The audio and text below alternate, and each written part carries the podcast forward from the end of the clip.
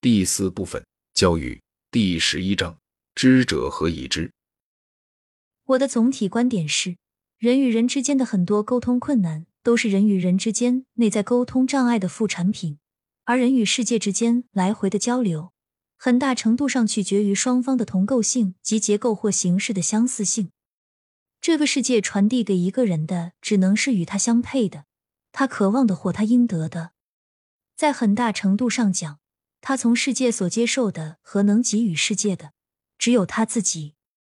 正如乔治·利希滕贝格在书中所说：“这样的作品就像镜子，假如猿猴往里面看，镜子里出现的就不会是天使。”因此，对人格内部的研究是理解一个人能与世界交流什么，世界又能与他交流什么的必要基础。每一个治疗师、每一个艺术家、每一个老师，直觉上都知道这个真理，但他应该被更明确的表达出来。当然，我这里所说的交流，是指最广泛意义上的交流，包括所有的感知和学习的过程，以及所有的艺术和创造的形式，包括始发过程认知、古老的、神话的、隐喻的、诗意的认知，以及言语的、理性的、刺激过程的交流。我想说的是，我们看不见的、听不到的，以及能触及我们的一切事物，我们无法表达、无法感知，以及我们能表达清楚或结构清晰的一切。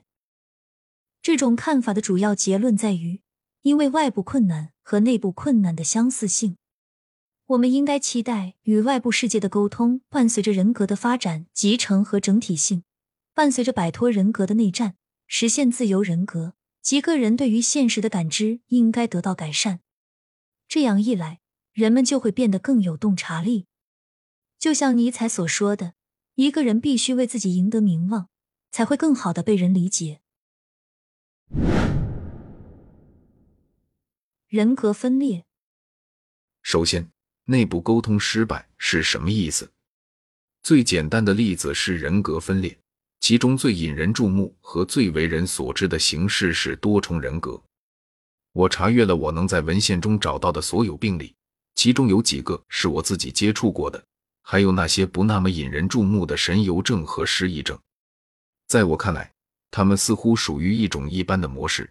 我可以把这种模式表示为初步的普遍理论。这种理论对我们现在的研究很有用，因为它说明了我们所有人身上存在的一些分歧。在我所知的每一例中，正常的或表现出来的个性是害羞、安静或矜持的人，大多数是女性，相当传统、自律，相当顺从，甚至自我牺牲，不咄咄逼人，很善良，趋于胆怯，容易受人利用。然而，在每个案例中，发生人格突破、进入意识和控制的人则截然相反。该人格冲动而不是控制，自我放纵而不是自我克制。大胆、厚脸皮，而不是害羞；无视惯例，渴望享乐，积极提出要求，很不成熟。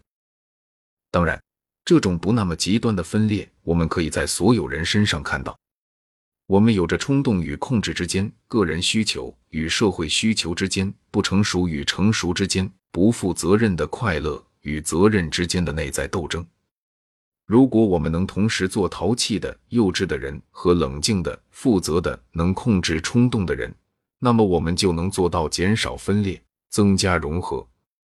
顺便说一下，这是多重人格的理想治疗目标：保留两个或三个甚至全部人格，但在有意识或潜意识控制下，以完成优雅的融合或整合。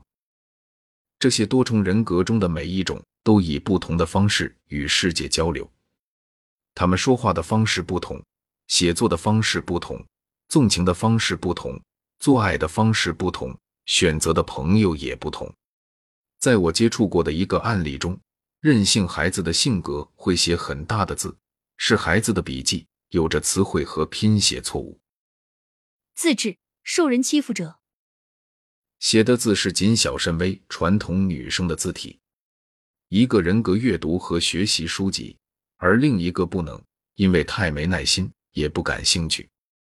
如果我们想尝试的话，他们的艺术作品也会有极大的不同。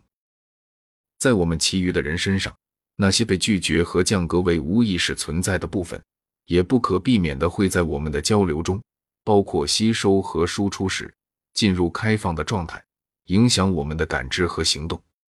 这一点很容易通过一方面的投射测试和另一方面的艺术表现来证明。投射测试展示了我们眼中的世界，或者更确切的说，它展示了我们如何组织这个世界。我们可以从中获得什么？我们可以让它告诉我们什么？我们选择去看什么？我们选择不去听或不去看什么？在我们的表达能力方面也有类似的情况。我们展示我们自己。当我们分裂的时候，我们的表达和交流就会分裂、偏离、片面。只要我们是完整的、整体的、统一的、自发的、充分发挥作用的，我们的表达和交流就会是完整的、独特的、个性的、有活力的、有创造力的，而不是压抑的、传统的、人造的，会是诚实的，而不是虚伪的。临床经验表明，这种情况也出现于绘画和文字的艺术表达，以及一般的表达性动作。可能也适用于舞蹈、运动和其他全身表达。这不仅适用于我们想要对他人产生的交际效果，似乎也适用于我们与他人被动的交流。我们拒绝和压抑的那些部分，出于恐惧或羞耻，并不会消失，它们没有消亡，而是被埋藏起来。无论我们人性的这些潜藏部分以后会对我们的身体产生什么影响。我们自己往往是注意不到、感觉不到的。例如，我不知道是什么让我说这样的话，我不知道我是怎么了。对我来说，这种现象意味着表达不仅仅是一种文化现象，也是一种生物学现象。我们必须讨论人性中的本能元素，那些文化无法扼杀而只能压制人性的内在方面，以及那些继续影响我们表达的东西，即使是暗中的。尽管文化能做所有的事情。文化只是人性的必要原因，而不是充分原因。但同样，我们的生物学也只是人类本性的一个必要原因，而不是充分原因。的确，只有在一种文化中，我们才能学会一种口语。但同样的事实是，在同样的文化环境中，黑猩猩是不会学会说话的。我这样说，是因为我隐约感觉到，人们对交流的研究太局限于社会学层面。而在生物学层面上研究的不够。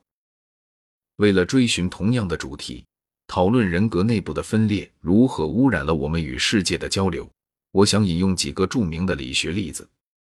我之所以引用他们，还因为普遍规律认为健康和完整的人往往是优秀的感知者和表达者。这些例子也是例外，有大量的临床和实验证据可以证明这一普遍规律。例如。艾森克和他的同事们的工作。然而，也有一些例外，迫使我们谨慎看待这一观点。精神分裂症患者是指那些控制和防御正在崩溃或已经崩溃的人。于是，人就倾向于滑入自己的内心世界，他与他人和自然世界的接触就倾向于被破坏。这也涉及他们与世界相互沟通发生的破坏。对世界的恐惧切断了与世界的交流，内心的冲动和声音也会变得如此响亮，以至于混淆了现实。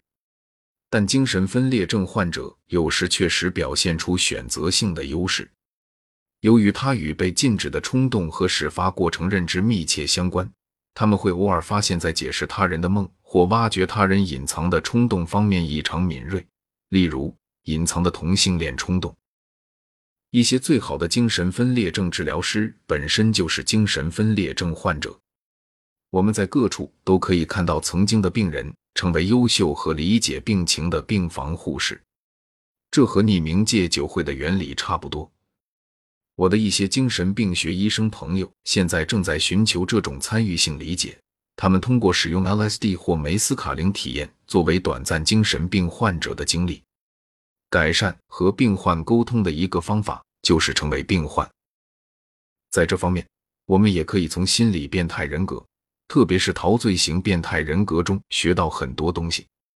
他们可以被简单的描述为没有良心、没有罪恶感、没有羞耻感、没有对他人的爱、没有意志、很少控制，所以他们可以很好的做自己想做的事。他们往往成为骗子、伪装者、妓女、一夫多妻者，靠自己的智慧，而不是靠努力工作来谋生。这些人因为他们自己的缺乏，通常无法理解别人的良心、遗憾、无私的爱、同情、怜悯、内疚、羞愧或尴尬的痛苦。你不是什么，你就无法感知和理解什么。人格类型不能和你交流，但你的本性迟早会表达出来。最终，精神病患者会被视为冷酷而可怕的、可怖的存在。尽管一开始他看起来是那么无忧无虑、快乐，也并不神经质。还有一次，我们有一个例子：病症虽然涉及交流的普遍中断，但也涉及在特定领域更高的机敏和技能。精神变态者在发现我们身上的精神变态元素方面异常敏锐，不管我们藏得多么仔细。他能发现和利用我们中的骗子、伪造者、小偷、说谎者、冒牌货，并通常可以靠这种技能谋生。他说：“你欺骗不了一个诚实的人，而且似乎对自己发现灵魂盗窃的能力非常自信。当然，这意味着他可以察觉到并没有盗窃罪，也就意味着人品是可以通过神态和行为举止鉴别的。至少对有强烈兴趣的观察者来说。”人格会与理解他、认同他的人进行交流。